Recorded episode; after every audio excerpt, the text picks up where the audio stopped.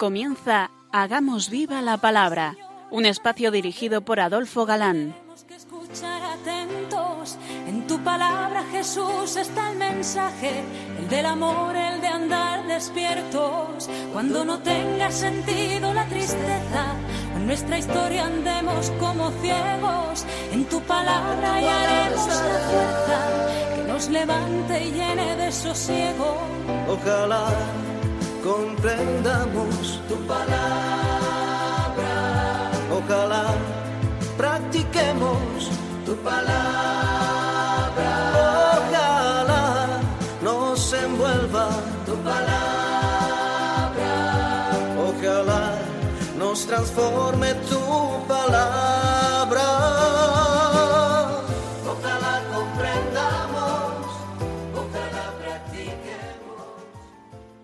Hola amigos, un día más nos acercamos a la palabra de Dios, que como sabemos es viva y eficaz. Fieles a nuestra cita quincenal con todos vosotros. Aquí estamos de nuevo, Marta Adolfo, y Ana, dispuestos a pasar esta hora en vuestra compañía. Bienvenidos a nuestro programa Hagamos viva la palabra. Seguimos paso a paso analizando el Evangelio según San Mateo y comenzamos la última emisión a ver los milagros de Jesús. Hoy seguimos con ellos. Efectivamente, comentamos y nos admiramos con la curación de aquel leproso al que Jesús no sana a distancia, como podría haberlo hecho, sino que le limpia de su lepra tocando aquella carne enferma, podrida, que pone al descubierto el corazón de Jesús con aquel Quiero, sé limpio. Vamos a ver ahora otro milagro que en sí mismo no parece destacar mucho. Sin embargo, sin embargo, perdón, nos descubre la grandísima importancia de la fe. Es la curación del criado de un oficial romano, un centurión, un hombre eh, que tenía mando sobre cien soldados, eso significa centurión. Y el peso principal de este milagro descansa en el diálogo que se da entre Jesús y el centurión. Un diálogo del que la Iglesia ha tomado las palabras que se pronuncian en todas las Eucaristías de Señor, yo no soy digno. Cuando entró en Cafarnaún, se le acercó un centurión suplicándole Señor, mi criado está en casa paralítico, sufriendo terriblemente. Dícele Jesús Yo mismo iré a curarlo. Le contestó el centurión Señor, yo no soy digno de que entres bajo mi techo, pero di una sola palabra y mi criado se curará. Un oficial pagano de Herodes Antipas se acerca con franqueza a Jesús y les pone su deseo. El centurión describe, como hemos visto, eh, discretamente el lamentable estado de su criado, sin pedir por momento eh, la intervención de Jesús. Pero Jesús al instante entiende bien lo que desea, aunque no se lo haya pedido aún. Por eso se ofrece a ir a curarlo, y la respuesta del centurión sigue siendo de consideración y respeto, pensando que tal vez, como judío, Jesús eh, podía quedar impuro entrando en su casa, y lleno de humildad personal le dice Señor, yo no soy digno de que entres bajo mi techo. Pero cree, a pesar de todo, que Jesús tiene poder para curar, incluso sin acudir allí personalmente. Basta que diga una palabra que ordene a esa enfermedad que se vaya y desde su experiencia personal le argumenta. Porque también yo, aunque no soy más que un subordinado, tengo soldados bajo mis órdenes. Y le digo a uno, ve, y va, y a otro, ven, y viene, y a mi criado, haz esto, y lo hace. El centurión se imagina a Jesús como un general en jefe, a quien tienen que obedecer los males humanos como las enfermedades. Así como él está bajo obediencia y tiene eh, que ejecutar esas órdenes de los superiores, y a su vez ejerce la facultad de mandar, y sus soldados obedecen su palabra. En estas órdenes una palabra o frase basta para expresar la voluntad del que manda y para conseguir que se haga. No es necesario que esté presente superior, y también desde lejos después de dar la orden de ven y ve y haz esto y aquello, ¿no? La disciplina y la eficacia de la tropa se basan en esta obediencia. Jesús también tiene poder para acabar con la enfermedad con una sola palabra, con una sola orden. Y el centurión, a pesar de ser pagano, ha formado por su, pie, su propia cuenta un gran concepto de Jesús. Cuando Jesús lo oyó, quedó admirado y dijo a los que le seguían Os lo aseguro, en Israel en nadie encontraré una fe tan grande. Es mm, Jesús está maravillado de lo que ha dicho el centurión. Dice que quedó admirado. Le impresiona la grandeza de sus palabras. Y antes eh, de contestarle, Dice a los que están con él, a sus paisanos, los judíos, una frase que es dura para ellos. En Israel no encontré tanta fe en nadie. Se supone que Jesús ya ha actuado durante algún tiempo y ha tenido ocasión eh, de hacerlo delante de sus compatriotas, pero en ningún caso, dice, encontró lo que en este hombre procedente del paganismo, un gran concepto de Jesús y la ilimitada confianza que tiene en su poder salvador. Jesús llama fe a las dos cosas juntas, es decir, al concepto del Señor y a la confianza del centurión en él. Por ahí va el concepto de fe auténtica, precisamente, pues sigue diciendo Os digo, pues, que muchos vendrán de oriente y de occidente a ponerse a la mesa con Abraham, Isaac y Jacob en el reino de los cielos. En cambio, los hijos del reino serán arrojados a la oscuridad, allá afuera. Allí será el llanto y el rechinar de dientes. La realización de la vida sobrenatural eh, se presentó a los judíos gráficamente con muchas imágenes. Una de ellas es el banquete en comunidad con los padres del pueblo de Dios, Abraham, Isaac, Jacob. Eh, los israelitas eh, se sabían y lo llevaban a gala ser descendientes de Abraham y por eso creían que en la consumación del reino formarían sin ninguna duda parte de su familia. En estas palabras Jesús anuncia proféticamente y deja muy claro los lejos que andan de esta fe y por eso mm, no estarán en la mesa celestial. Y aparece como de pasada eh, que como consecuencia el dónde estarán si no están en el banquete celestial. Si no están allí, ¿dónde estarán? El Bautista ya había aclarado de alguna manera esta falsa confianza en la filiación carnal de la generación de Abraham. Poderoso es Dios para sacar de estas piedras hijos de Abraham. Eso ya lo decía el Bautista. Pero no le habían entendido o no le habían querido entender. Jesús da un paso más y les dice Los verdaderos hijos de Abraham son los que tengan una fe como la de este hombre, este centurión pagano, y vendrán de Oriente y de Occidente, y así lo han contemplado los profetas. La peregrinación de los pueblos paganos al final de los tiempos de todas las gentes, de toda raza y nación, confiemos en que por la misericordia de Dios nosotros estemos entre ellos, en los que con esa fe están en camino y buscan la salvación de Dios, se cumplirá la máxima promesa, la participación en el reino de Dios. Los hijos del reino no son sólo los hijos de Israel según la carne, o al menos no por esa razón. Y precisamente ellos, por su falta de fe consecuente, no serán admitidos a la comunidad de mesa con los padres eh, de aquel pueblo.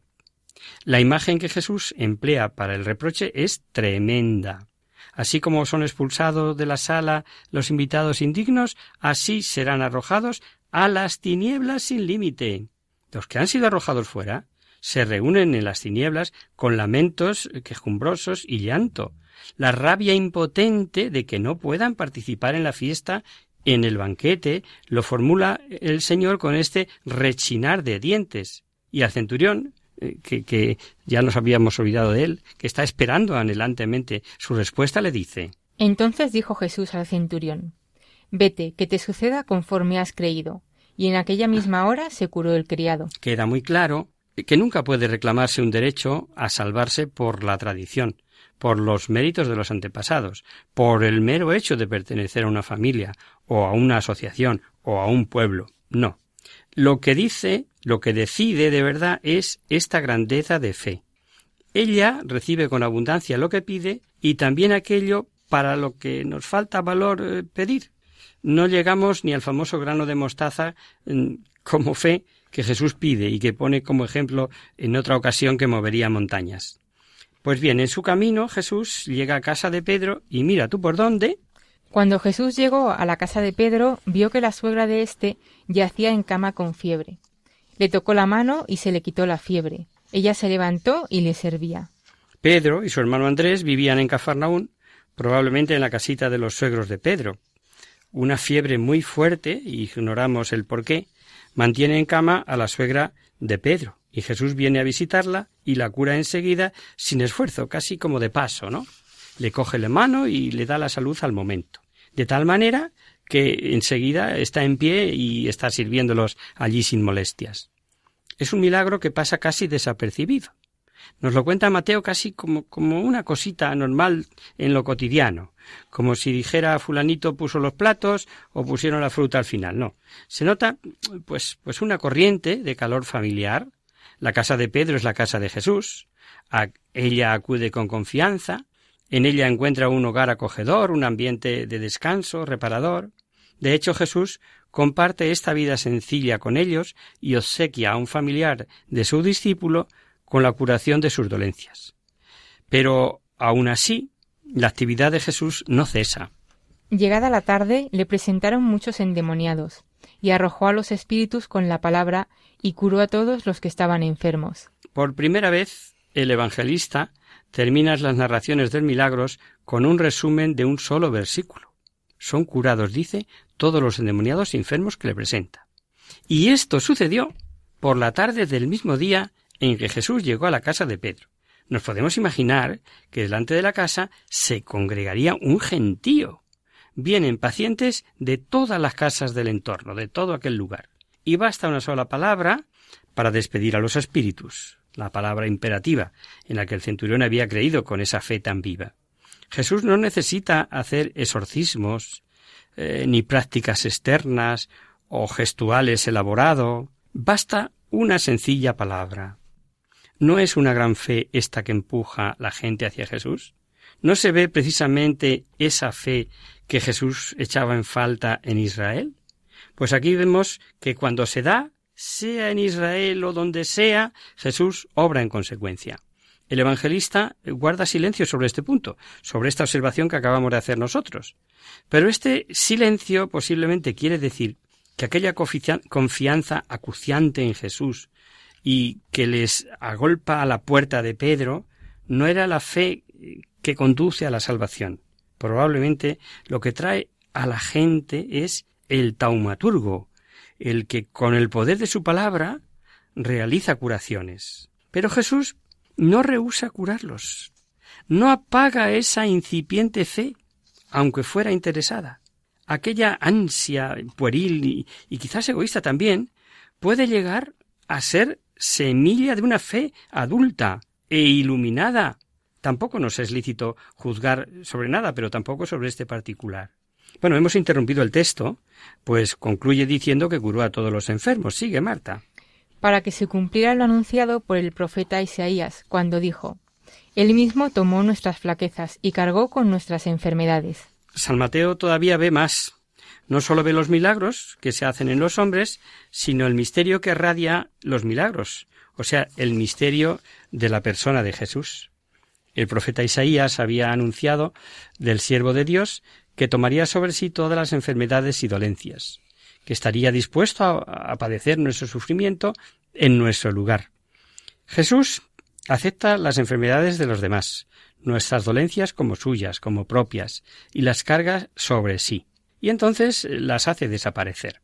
Y es que Jesús no sólo tiene paciencia y conformidad, sino la virtud de transformar y redimir. Pone sobre sí los pecados de todos, así como todo sufrimiento, y lo cambia en bendición mediante su obediencia redentora. Este pasaje que vamos a ver ahora y el siguiente milagro en el lago están eh, estrechamente unidos entre sí. Vamos a ver primero las normas eh, para el adecuado seguimiento de Jesús, del Maestro, y luego Mateo nos enseñará cómo estas normas prueban, prueban prácticamente su eficacia en los acontecimientos del mar de Tiberiades. Viendo Jesús la muchedumbre a su alrededor, dio orden de pasar a la otra orilla, y se le acercó un escriba para decirle Maestro, te seguiré a donde quiera que vayas. Y Jesús le contesta Las zorras tienen madrigueras y las aves del cielo nidos, pero el Hijo del Hombre no tiene donde reclinar la cabeza. Cafarnaún está en, la ribera del lago. Un día Jesús ve esa gran multitud del pueblo que le rodea y da la orden de pasar en una barca a la otra orilla. De este modo se prepara pues la descripción de la travesía y la breve escena eh, que va a ocurrir se intercalan en este contexto. Primero viene un escriba que pide ser admitido entre sus seguidores y con profundo respeto y con corrección le llama maestro. Él sabe que es rabino itinerante, con un grupo de discípulos en el que se puede aspirar a ser admitido. Y es buena la disposición de aquel escriba. Quiere seguir a Jesús, a todas partes a donde vaya. Es mucho lo que está dispuesto a hacer. Y Jesús, si, lo, eh, si nos hemos dado cuenta, no contesta con una negativa ni con una aprobación. Solamente indica lo que le aguarda aquel que le quiera seguir. Porque llegar a ser discípulo de Jesús no solo significa ir a su escuela, no solo significa apuntarse para aprender algo, sobre todo significa compartir la vida propia de Jesús. El que le sigue participa de la vida del Mesías. Es invitado, por así decir, hacia esta forma de vivir. Esto es lo primero, como lo dice San Marcos en la elección de sus apóstoles. Llamó junto a sí a los que quería, y ellos acudieron a él. Constituyó a doce para que estuvieran con él. Se trata, por tanto, de estar con él. Lo meditamos, si os parece, con esta música de fondo.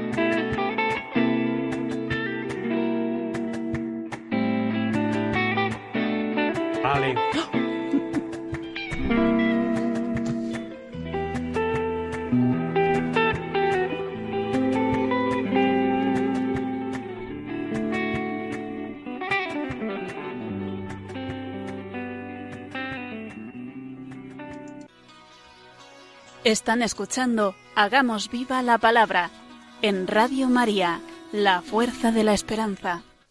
Amigos, de nuevo con vosotros tras este breve descanso musical. Os recordamos, queridos oyentes, que sintonizáis el programa Hagamos viva la palabra. Si queréis contactar con nosotros vía correo postal, lo podéis hacer a Radio María, Paseo Lanceros número 2, primera planta 28024 de Madrid y si preferís al correo electrónico hagamos viva la palabra arroba radiomaria.es.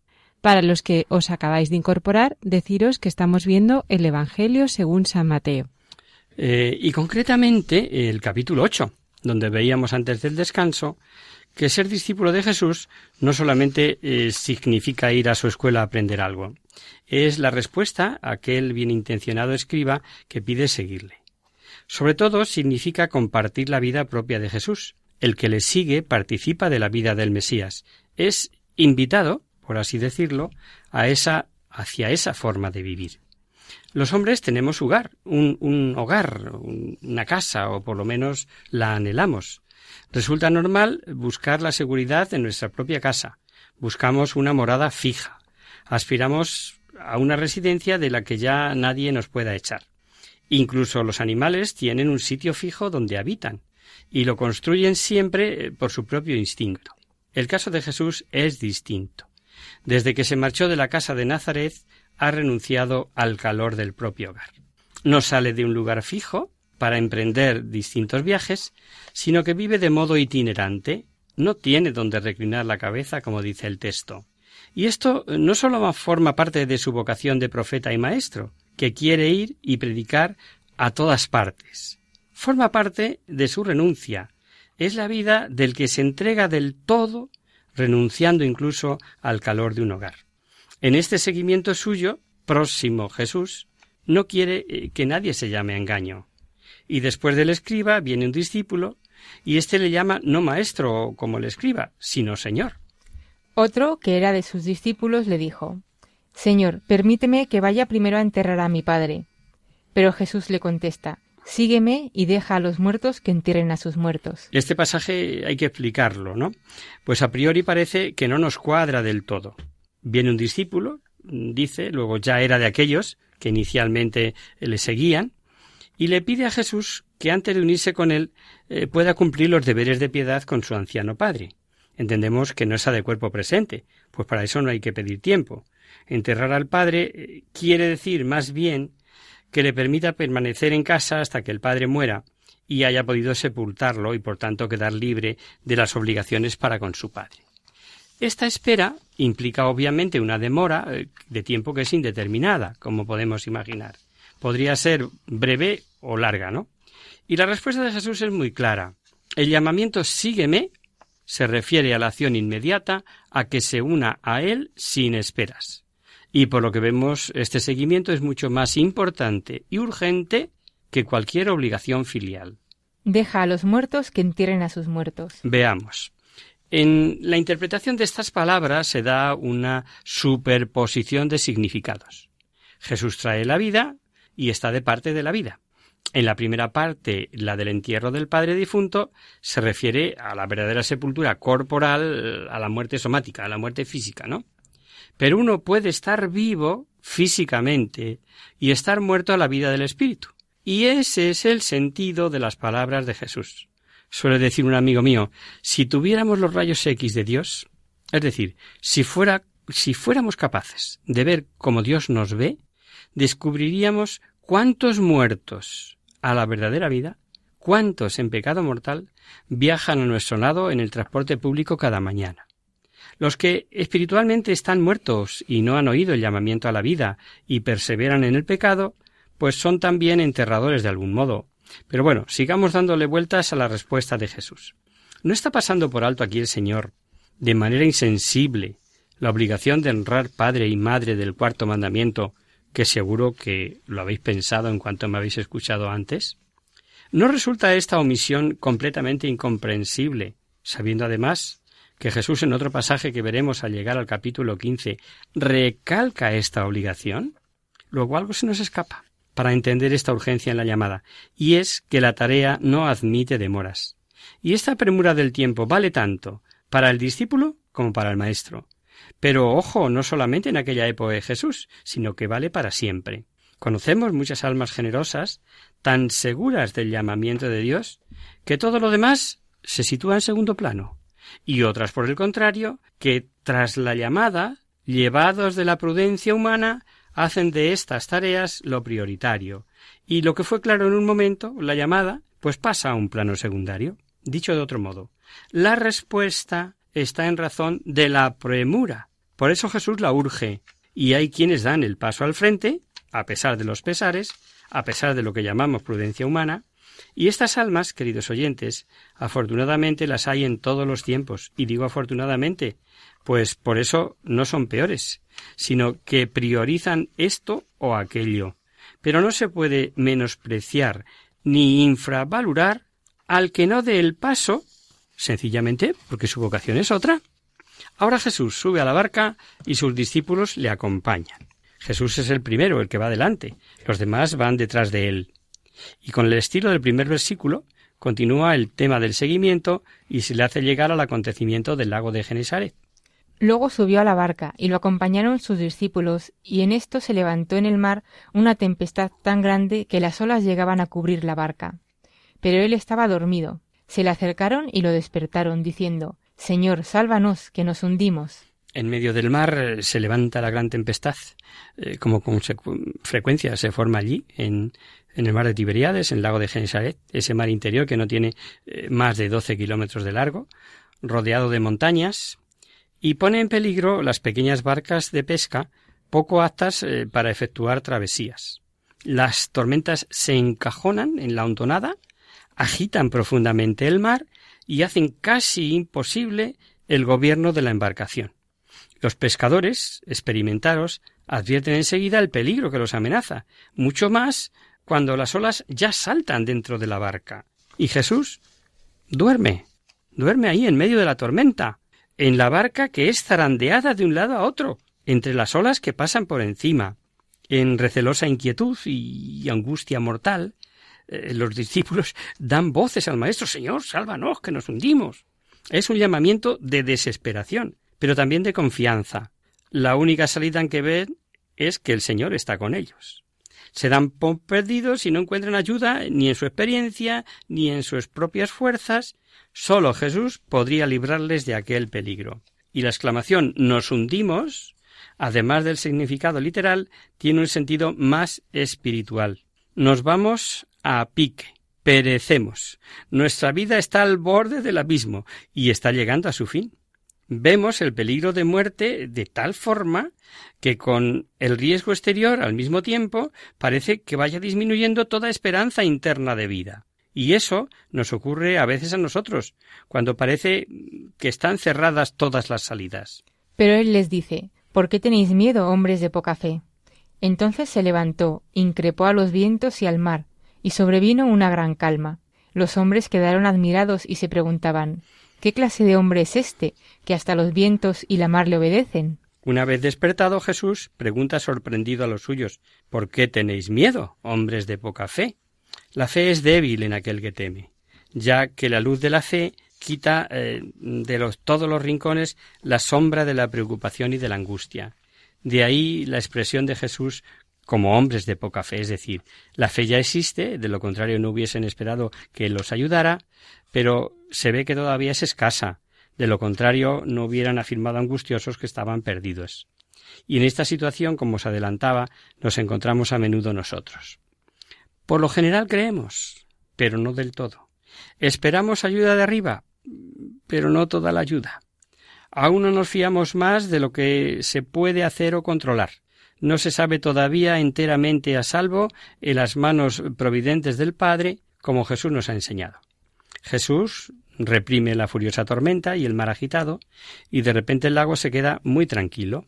El tumulto eh, parece que se desvanece como por encanto, y en aquel breve silencio admirativo la gente pregunta sorprendida ¿Quiénes son los que preguntan? ¿Los discípulos o los que están en la orilla?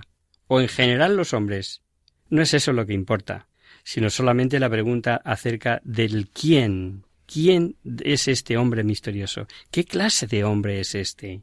Antes la gente se asombró del mensaje, ¿os acordáis? Los decíamos la pasada emisión. Cuando acabó Jesús estos discursos, la gente se quedaba atónita de su manera de enseñar, porque les enseñaba como quien tiene autoridad y no como sus escribas. Ahora se asombra de su acción poderosa del dominio de los elementos de la naturaleza, la tormenta y el mar. Le obedece los elementos igual que los demonios y las enfermedades. ¿No tiene que obedecerle también el hombre si Jesús tiene tal poder? ¿No es realmente Señor y Maestro, como le llaman los discípulos? Y también, ¿no es el Señor de mi vida?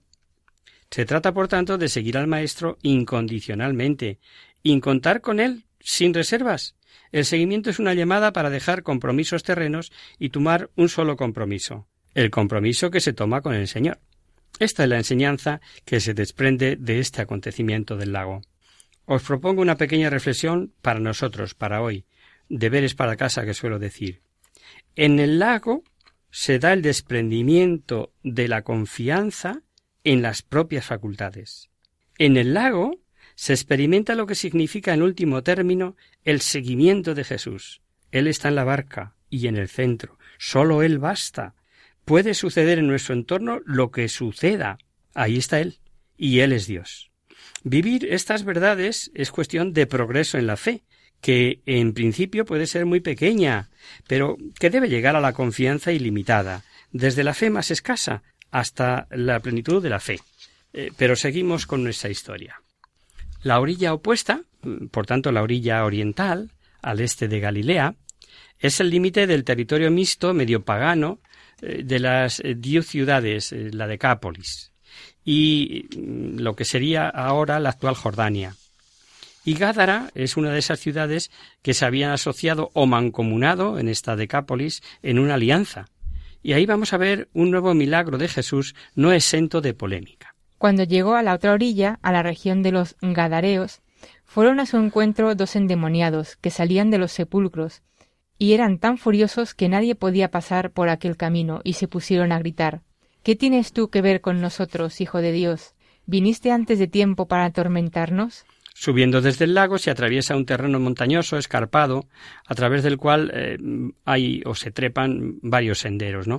Hay abundantes cuevas eh, que se han formado en la piedra caliza y que ofrecen asilo a los vagabundos o caminantes, y en este caso cobijan a dos endemoniados. Viven separados de los habitantes de la ciudad, quizá han sido expulsados, y han tomado posesión de aquellos dominios y son muy desenfrenados y numerosos. La historia es algo tosca y confusa para nuestra mentalidad. Y Mateo narra la historia de una forma muy concisa. A él le interesa sobre todo el poder de Jesús sobre los demonios. Ya conocemos eh, su estilo, el estilo de Mateo, que va a lo concreto, a lo doctrinal. Y los detalles para él no tienen tanta importancia.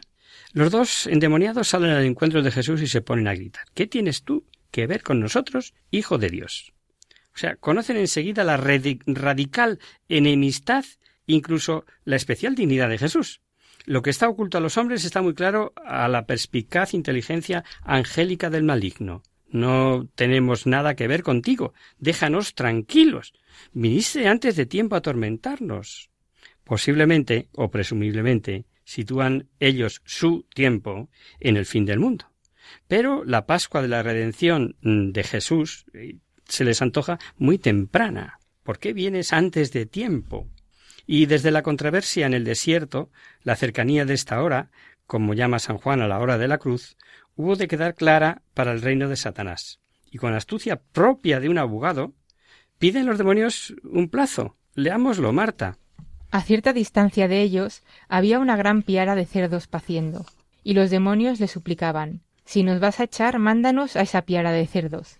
Y él les dijo Id pues. Ellos salieron de allí y se fueron a los cerdos, y de pronto toda la piara se arrojó con gran ímpetu al mar por un precipicio y perecieron en las aguas.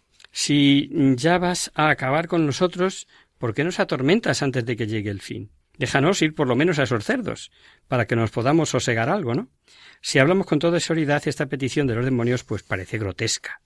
Y es todavía más sorprendente que Jesús acepte la proposición. Casi se podría concebir este pasaje eh, como un matiz de la soberana libertad y poder de Jesucristo Dios, a permitirse en esta ocasión algo así como una excepción. Pero veamos lo que sigue a continuación. Los porqueros salieron huyendo y se fueron a la ciudad a llevar la noticia de todo lo ocurrido con los endemoniados. Entonces toda la ciudad salió al encuentro de Jesús, y cuando lo vieron le suplicaron que se retirara de aquellos territorios. Los habitantes de la ciudad se, enteran, eh, horrorizados de lo que ha pasado, y piden a Jesús que se vaya, que se vaya, que se largue de su territorio. Como en su ciudad natal, también de allí se le expulsa, se le destierra. No quieren saber nada de él. Hay razones en este caso de tipo material que les impulsa a pedirle que se vaya y no ven más que ese pequeño horizonte material. Más allá no ven nada. Y a veces, eh, a pesar de la índole fantástica de toda la historia, se sabe que la luz ya ha resplandecido entre los hombres, que el gran taumaturgo tiene poder para sanar y para expulsar a los espíritus inmundos, que es un bien, objetivamente hablando, que nadie entre los hombres pueda realizar, eh, pero como dirá San Juan en el prólogo de su Evangelio, La luz luce en las tinieblas, pero las tinieblas no la acogieron. Vino a los suyos, pero los suyos no le recibieron. Y con esto lo vamos a dejar, se nos fue el tiempo, amigos. Abordaremos el próximo día un nuevo capítulo de este excepcional Evangelio de San Mateo.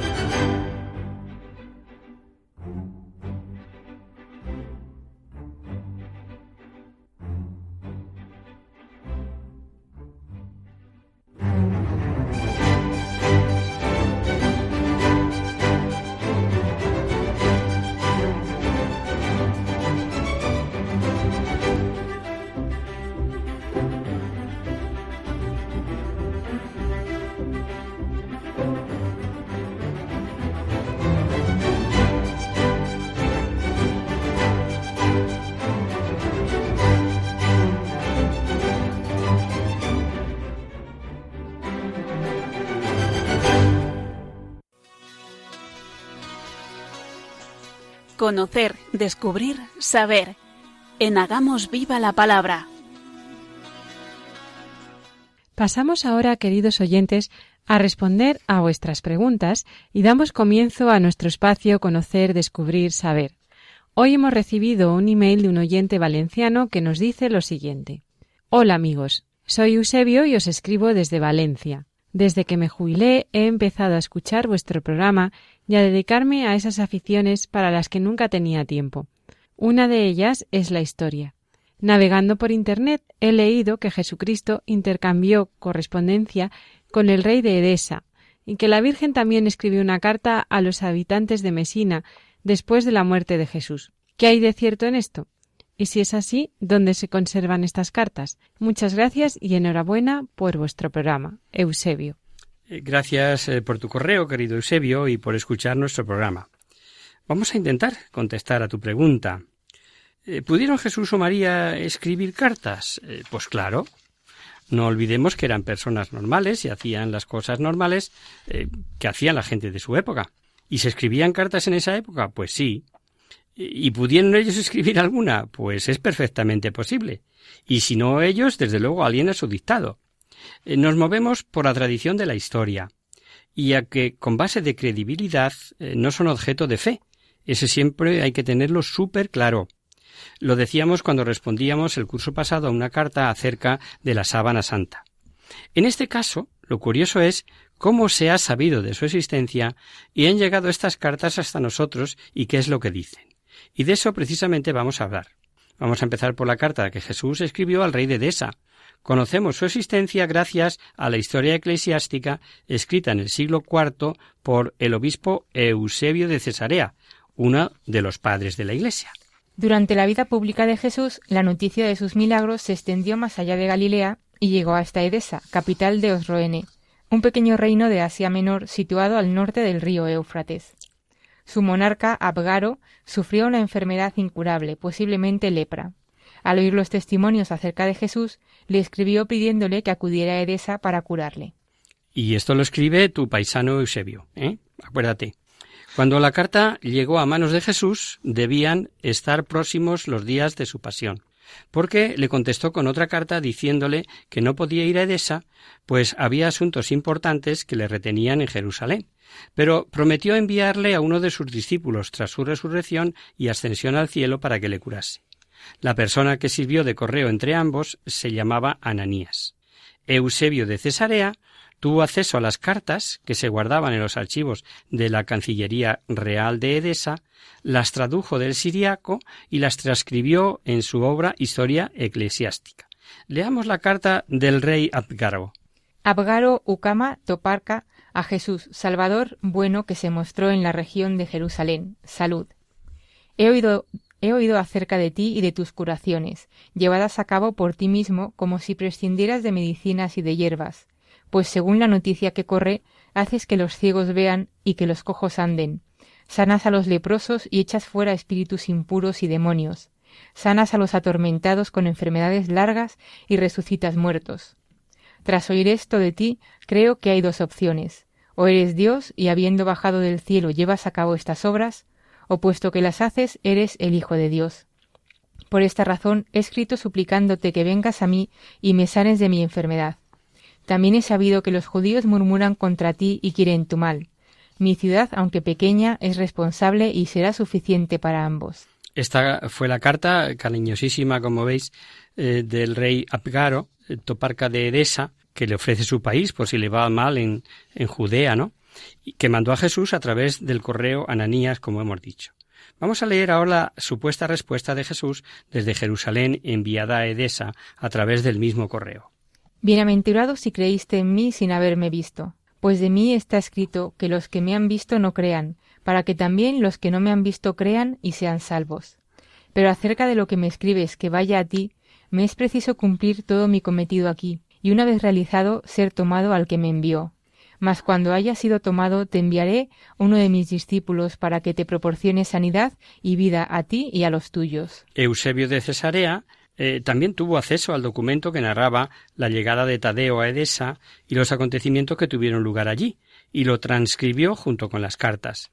Por eso sabemos que después de la ascensión de Jesús al cielo, el apóstol Tomás envió a Tadeo, uno de los setenta y dos discípulos de Cristo, a Edesa, para evangelizar aquella región. Allí predicó y curó a mucha gente, y la noticia llegó a oídos del rey Abgaró, que acordándose de la promesa que le había hecho Jesús en aquella carta, le mandó llamar. Abgaró admitió que cuando tuvo noticia de la crucifixión estuvo a punto de ir con su ejército a Jerusalén, pero los romanos se lo impidieron. Y tras escuchar las enseñanzas de Tadeo, se hizo cristiano y sanó milagrosamente, convirtiéndose también Osroene en el primer reino oficialmente cristiano de la historia. Cuando llegó el momento de partir, el rey Abcaro quiso agradecer a Tadeo su labor, ofreciéndole gran cantidad de oro y plata, pero éste no lo aceptó. Según la tradición, Tadeo pudo llevar en ese viaje el santo sudario, que fue custodiado en Edesa durante varios siglos. Existe algún icono antiguo que representa a Tadeo mostrando al rey Abgaro el mandilión, es decir, la sábana santa con la que se amortajó a Jesús y en la que aparece la faz de Cristo, el mismo santo sudario que se conserva y venera actualmente en Turín. Nos preguntabas, querido Eusebio, si se conservan estas cartas. Lamentablemente no, o al menos que nosotros sepamos, pues se debieron perder con el correr de los siglos. Pero gracias a Eusebio de Cesarea, obispo y padre de la Iglesia, esta impresionante historia ha llegado hasta nosotros. Vamos ahora a contaros lo que hemos podido averiguar acerca de la carta escrita por la Virgen a los habitantes de Messina en Italia. Según la tradición, San Pablo llegó hasta Mesina para predicar el Evangelio. Allí encontró a la población bien dispuesta a acoger el mensaje de Cristo y mucha gente se convirtió. En la primavera del año 42, cuando San Pablo se disponía a volver a Palestina, algunos discípulos de Mesina quisieron acompañarlo para conocer en persona a la Virgen, que en ese momento se encontraba todavía en Jerusalén. Así llegó a Jerusalén una embajada de mesineses con una carta a la que todos los cristianos convertidos por San Pablo en Mesina daban testimonio de su fe en Cristo y pedían protección de la Virgen para su ciudad. María recibió la carta y en respuesta entregó a este grupo de mesineses otra carta, escrita en hebreo de su puño y letra, enrollada y atada con un cabello de su melena.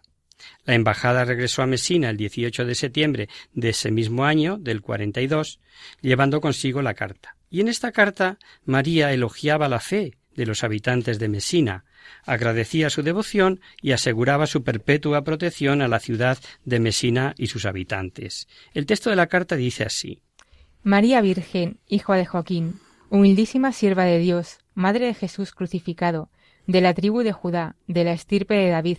Salud a todos los mesineses y bendiciones de Dios Padre Omnipotente.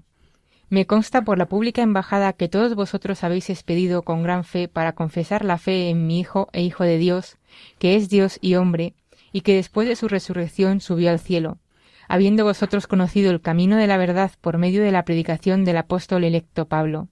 Por lo cual os bendigo a vosotros y a vuestra ciudad, de la cual quiero ser perpetua protectora. De aquel acontecimiento surgió el culto a la Virgen de la Carta en Mesina.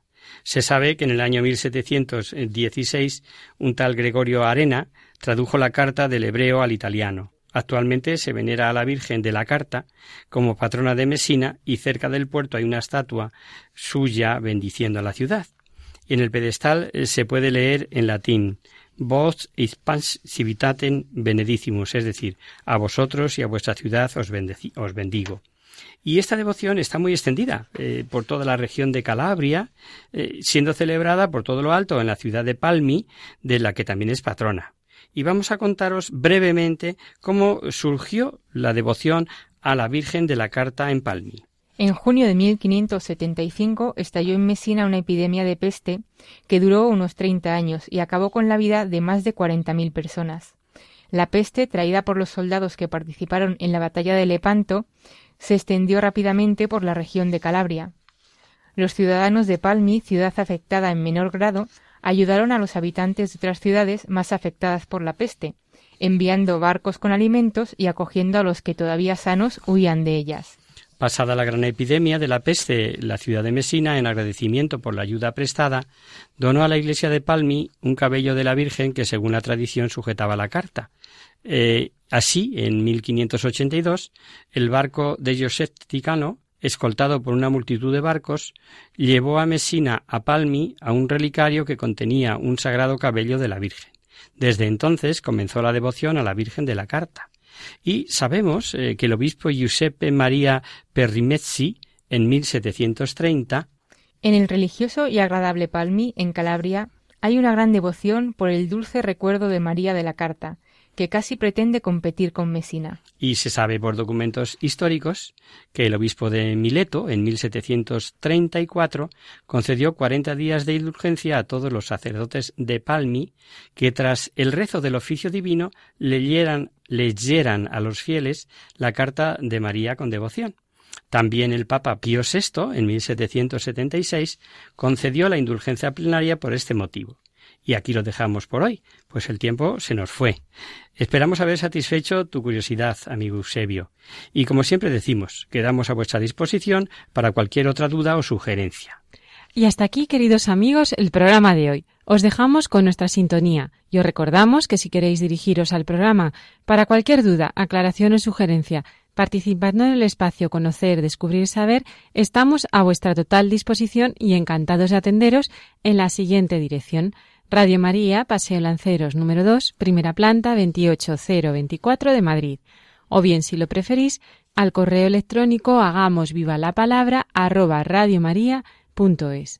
El próximo miércoles, como sabéis, está el programa del Padre Rubén Inocencio que alterna con nosotros, quien guarda tu palabra. Por tanto, nosotros nos encontramos de nuevo dentro de 15 días, si Dios quiere.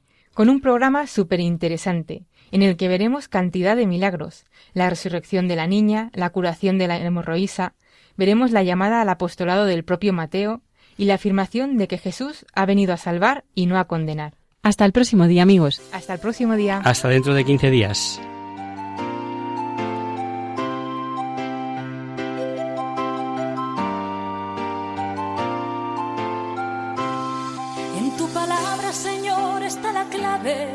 Solo tenemos que escuchar atentos. En tu palabra, Jesús, está el mensaje, el del amor, el de andar despierto. Así concluye Hagamos viva la palabra con Adolfo Galán.